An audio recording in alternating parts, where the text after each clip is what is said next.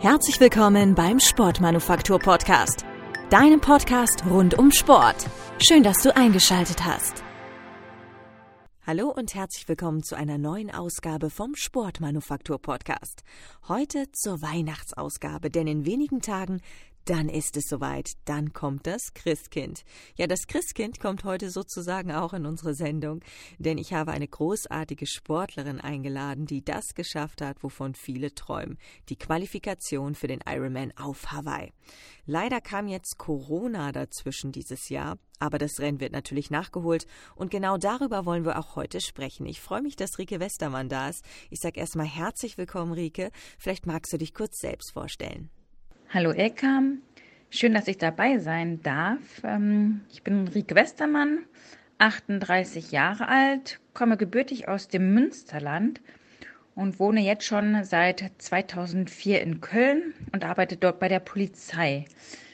Und nebenher, ähm, genau, ähm, sportle ich viel, bin als Läuferin 2006 angefangen und ähm, ja, mache jetzt mehr und mehr Triathlon. Rike, wenn du nicht Sport machst, dann hast du natürlich auch noch einen Job. Du bist Polizistin. Erzähl uns doch mal genau, was deine Aufgaben bei der Polizei sind. Genau, ich bin ähm, Kriminalhauptkommissarin und ähm, arbeite im Kommissariat ähm, und wir bearbeiten Taschen- und Trickdiebstahlsdelikte. Ja, und äh, da wird die Arbeit nicht langweilig und wir haben immer gut zu tun. Leider eigentlich. Rike, ich habe es schon in der Einleitung erzählt. Hawaii Ironman. Davon träumt wirklich jeder Triathlet und du, du hast dich dafür qualifiziert. Wie kam es denn dazu und wie viele Jahre hast du daraufhin trainiert? Für den ähm, Ironman Hawaii habe ich mich erstmalig schon 2016 in Klagenfurt ähm, qualifiziert und habe damit überhaupt nicht gerechnet. Habe in Klagenfurt echt ein mega Rennen gemacht und bin mit 9 Stunden 53 ins Ziel gekommen. Ja, und da musste ich einfach natürlich zusagen, dass ich auf Hawaii starte und war dann 2016 auf Hawaii, ähm, was auch für mich immer ein Traum war. Und ähm, bin dort ins Ziel gekommen, aber leider ähm, ja unter meinen Erwartungen und ich war schon nach 30 Kilometer auf Fahrradstrecke echt platt. Ähm, genau, und jetzt habe ich mich letztes Jahr in China nochmal qualifiziert, wollte dieses Jahr wieder auf Hawaii starten, mit Corona ging das ja leider nicht, aber ich hoffe auf nächstes Jahr und die Vorfreude steigt natürlich. Ja, wie lange ich dafür hintrainiert habe, war eigentlich gar nicht viel. Ähm, ich habe 2014 in Rot meine erste Langdistanz gemacht und 2016 war dann wirklich in Klagenfurt meine zweite und dass das da halt direkt geklappt hat dann beim Ironman, habe ich selber nicht für möglich gehalten und war dann natürlich noch umso erfreuter. Was würdest du unseren Zuhörerinnen und Zuhörern mit auf den Weg geben, wenn sie von Hawaii träumen? Was sind deiner Meinung nach die Voraussetzungen für eine Qualifikation? Ja, Hawaii an sich ist einfach mega schön.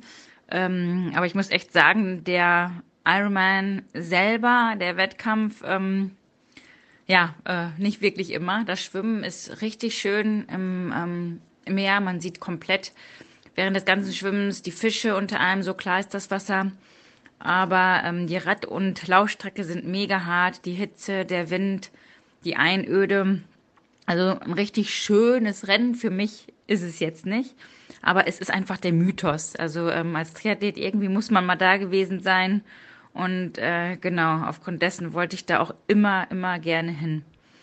Was die Voraussetzungen für die Qualifikation sind, ja, schwierig zu sagen. Man muss halt auch echt Glück haben. Ich bin zum Beispiel letztes Jahr in Vichy gestartet, wollte da die Quali holen, bin als Vierte insgesamt ins Ziel gekommen, als Zweite in meiner Altersklasse und habe halt keinen Slot bekommen, weil eine in meiner Altersklasse vor mir war und es gab nur einen Slot. Also Glück gehört definitiv dazu. Und ja, für die Vorbereitung aber auch der Wille, ähm, irgendwie muss man auch die Leichtigkeit behalten und ähm, es ist echt schon hart, neben dem ähm, Job sich für eine Langdistanz äh, vorzubereiten und dann auch noch versuchen, sich zu qualifizieren. Ähm, ja, man muss halt echt dranbleiben und das wirklich, wirklich wollen. Und dann halt immer noch dieses Quäntchen Glück haben. Ja, Ironman und Job unter einen Hut zu bekommen, das ist sicherlich nicht immer einfach. Wie sieht denn eine Trainingswoche bei dir aus? Ja, die Frage bekomme ich ähm, häufiger zu hören. Ähm, es ist wirklich schwierig, Beruf und Sport unter einem Hut zu bekommen. Ich mache meistens Spätdienst, das heißt, wo von Viertel vor eins bis um 21 Uhr abends. Ähm, dann trainiere ich vorher, jetzt im Moment laufen fast und dann mal auf der, auf der Rolle. Ähm, wenn ich aber wirklich auf die Langdistanz hin trainiere, ist das auch mal eine Koppeleinheit von Laufen und Radfahren morgens. So dreimal in der Woche versuche ich dann noch vor der Langdistanz jetzt ähm, ins Wasser zu gehen. Dann bin ich so gegen Viertel nach neun oder sowas, wenn ich pünktlich rauskomme oder halb zehn im Wasser und trainiere da noch ein bisschen. Und halt am Wochenende lange einhalten. Ähm, was ich gemerkt habe, dass Familie und Freunde wirklich zu kurz kommen. Gott sei Dank macht mein Freund ähm, auch den Sport und wir können am Wochenende was zusammen machen. Aber Familie und Freunde ähm, ist wirklich schon schwierig, ähm, dem gerecht zu werden. Und äh, das habe ich dieses Jahr wirklich genossen. Ich habe dieses Jahr es locker angehen lassen und hatte viel, viel mehr Zeit für Familie und Freunde und das war richtig, richtig schön. Genau, und da muss ich mal gucken, wie das dann weitergeht nach dem nächsten Jahr auf Hawaii. Ja, meine Trainingswoche sieht halt so aus, dass ich genau alle drei Einheiten irgendwie unter einen Hut bekomme, dann Stabi- und Krafttraining noch ein bisschen mache, was oft vernachlässigt wird. Ja, aber es ist schon schwierig und man braucht irgendwie ein gutes Zeitmanagement. Wie wichtig ist deiner Meinung nach denn ein Team bei der Vorbereitung und vor allem ein Trainer? Ähm, ein gutes Team und ein Trainer, ja, kann ich jetzt nicht so viel zu sagen weil ich halt selber viel tra alleine trainiere, vor allen Dingen vormittags. Ähm, da haben die wenigsten Leute Zeit, deswegen mache ich viel alleine. Und ähm, ich habe auch keinen Trainer. Ich trainiere mich selber. Ich gucke selber, was ich für ähm, Einheiten mache. Ähm, von daher kann ich auch relativ flexibel sein. Das ist das Gute. Und bislang konnte ich mich auch mal selber gut motivieren, was dieses Jahr ein bisschen schwieriger war, aber auch nicht, also so wichtig meiner Meinung. Ähm, genau, aber als Team sehe ich auch die Familie und die Freunde und die halten stets zu mir und stehen auch hinter mir. Und ähm, das äh, ist wirklich schön und gibt mir auch Kraft. Wer motiviert dich denn jeden Tag aufs Neue, sich solche krassen Ziele zu setzen? Ja, die Motivation hatte ich gerade schon kurz angesprochen. Also im Moment ist es echt schwierig, vor allen Dingen, wenn man nicht wirklich ähm, Ziele vor Augen hat, jetzt in diesem Jahr quasi. Ähm, ansonsten hoffe ich, dass es jetzt nächstes Jahr wieder bergauf geht. Und ähm, ich weiß, wofür ich trainiere. Ich weiß, wie es sich anfühlt, äh, mit einem Lächeln über die Ziellinie zu laufen. Und ähm, so ja, versuche ich mich halt jeden Tag neu zu motivieren. Jetzt wird man ja nicht als Triathlet geboren. Bei mir war das so, dass ich erst getanzt habe, dann kam ich irgendwann zum Laufen und dann zum Triathlon. Wie war das denn bei dir? Wie kam es dazu, alle drei Disziplinen auszuüben? Ich bin 2006 mit dem Laufen angefangen, weil ich ein bisschen abnehmen wollte, weil ich vorher auch noch geraucht habe und so weiter. Ähm, fing dann im Frühjahr an, bin ähm, im Herbst sogar direkt meinen ersten Marathon in Köln gelaufen, was richtig, richtig genial war. Hat auch super geklappt, ähm, und dann wollte ich irgendwie nicht nur laufen, sondern auch ein bisschen den Ausgleich haben, habe mir ein Rennrad gekauft und habe tatsächlich erst 2009 ähm, gelernt, Kraul zu schwimmen. Vorher konnte ich nur Brust schwimmen. Und so bin ich halt ähm, ja, äh, zum Triathlon gekommen. Äh, denn meine Familie früher hatte gar nichts äh, mit Triathlon zu tun, sondern äh, wir haben früher Tennis gespielt. Ähm, Genau, und die Abwechslung finde ich halt super beim Triathlon. Auch wenn man mal verletzt ist, man kann nicht laufen, man hat immer irgendwas, was man machen kann. Schwimmen, Rennrad fahren und so weiter. Und das gefällt mir einfach. Ein Thema, worüber wir Sportler ungern sprechen, das Thema Verletzungen. Aber es gehört ja manchmal irgendwie dazu. Wie sieht es denn bei dir aus mit Verletzungen? Bist du schon mal verletzt gewesen? Mit Verletzungen ähm, bin ich zum Glück weitestgehend verschont geblieben. Ähm, hatte dieses Jahr einen Bänderriss, aber das kam daher, dass ich äh, vom Gipfel runtergelaufen bin und echt fies umgeknickt bin. Ähm, ja, wo ich dann die Füße ein bisschen hochlegen musste und ähm, ich weiß gar nicht mehr, wann das war. Ich glaube 2011 oder sowas hatte ich ähm, einen Ermüdungsbruch in der Hüfte, konnte länger nichts machen, ähm, das aber gut verheilt ist und ansonsten gibt es zum Glück keine größeren Verletzungen. Da kann ich mich wirklich glücklich schätzen. Hast du vielleicht noch Ernährungstipps für uns? Was würdest du sagen, wie sollte sich eine Triathletin oder ein Triathlet ernähren? Achtest du auf deine Ernährung? Bezüglich der Ernährung, hm, Tipps. Äh, nicht wirklich. Hm, ich esse wirklich fast alles. Natürlich schaue ich, dass ich äh, mich ausgewogen ernähre. Ähm, bin aber nicht Vegetarier und so weiter. Also ich achte schon ein bisschen darauf, dass ich auch nicht zu viel Fleisch esse und sonst was. Aber sonst ausgewogen. Ähm, was ich echt zugeben muss, ich esse zu viel Süßigkeiten. Das äh, muss ich dann in der Wettkampfvorbereitung ein wenig einschränken. Ja, und ähm, vor Marathon habe ich bislang immer eine Saltin-Diät gemacht. Das heißt, sonntags eine Woche vor dem Marathon einen letzten längeren Lauf, ähm, um die Kohlenhydratspeicher zu entleeren. Dann bis Mittwoch kaum noch Kohlenhydrate, sondern nur noch Eiweiße. Dann ist der Speicher so gut wie leer. Und ab Mittwoch nach dem Training dann überwiegend Kohlenhydrate, sodass der mehr als voll ist im Wettkampf. Ich kam damit immer gut zurecht, aber das ist auch von Mensch zu Mensch unterschiedlich. Ich denke, man sollte ausgewogen sich ernähren und das Essen dann auch, worauf man Lust und Appetit hat.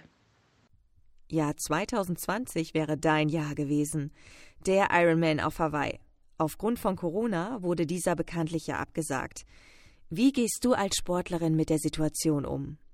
Ähm, ich fand es überhaupt nicht so schlimm, muss ich zugeben, dass dieses Jahr der ähm, Ironman Hawaii nicht stattgefunden hat.